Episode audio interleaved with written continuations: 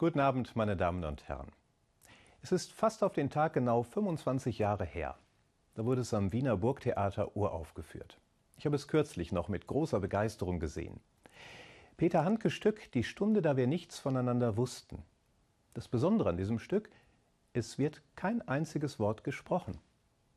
Zu sehen ist ein großer Marktplatz, auf dem etwa 30 Schauspielerinnen und Schauspieler in mehr als 300 verschiedenen Rollen auftreten ohne auch nur ein Wort miteinander zu sprechen. Jede Figur bleibt so für sich.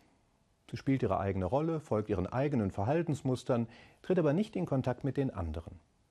Freude, Dank, Trauer und Not, nichts davon wird miteinander geteilt. Ein bedrückendes Szenario. Nicht jeder im Publikum kann das gut ertragen. Schon bei der Premiere haben es etliche nicht bis zum Ende ausgehalten.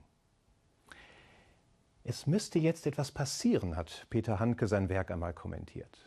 Es müsste Pfingsten kommen, wo alle mit Feuerzungen sprechen oder was auch immer, aber das passiert eben nicht.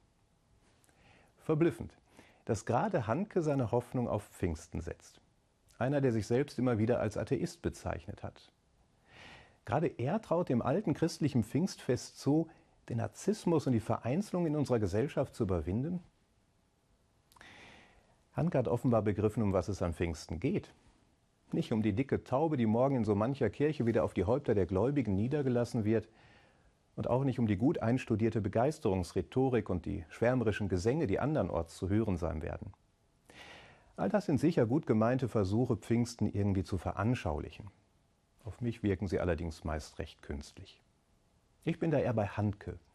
Für mich geht es an Pfingsten um eine Kraft, die unsere gesamte Gesellschaft verändern kann.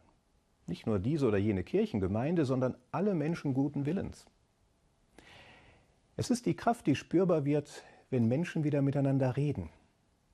Wenn es gelingt, etwas auch mal aus der Perspektive eines anderen zu sehen. Ja, wenn der andere mir ähnlich wichtig wird wie ich mir selbst. In Handke Stück ist von dieser Veränderung nicht zu sehen. Und doch inszeniert er sie auf eine höchst eindrucksvolle Weise. Wer die beklemmende Marktplatzszenerie auf der Bühne bis zum Ende ertragen hat, der geht mit einer tiefen Sehnsucht nach echter Begegnung und lebendiger Gemeinschaft nach Hause. Handke stellt die alles verändernde und zusammenführende Kraft nicht auf der Bühne dar, er weckt sie in den Zuschauern. Besser hätte es ein christlicher Theologe auch nicht inszenieren können. Pfingsten lässt sich nicht aufführen wie ein Theaterstück, womöglich noch mit weißen Täubchen, Glitzer und Kindergesang. Pfingsten geschieht, wo Menschen sich nach echter Begegnung und lebendiger Gemeinschaft sehen und beginnen, sich kraftvoll dafür einzusetzen. Und das passiert manchmal an Orten, an denen man es gar nicht erwarten würde. Für mich hat das diesjährige Pfingstfest in einem Theatersaal begonnen. In dem Moment, in dem mir aufgegangen ist, wie wichtig echte Begegnungen auch für mein Leben sind. Wie sehr auch ich mich nach lebendiger Gemeinschaft sehne.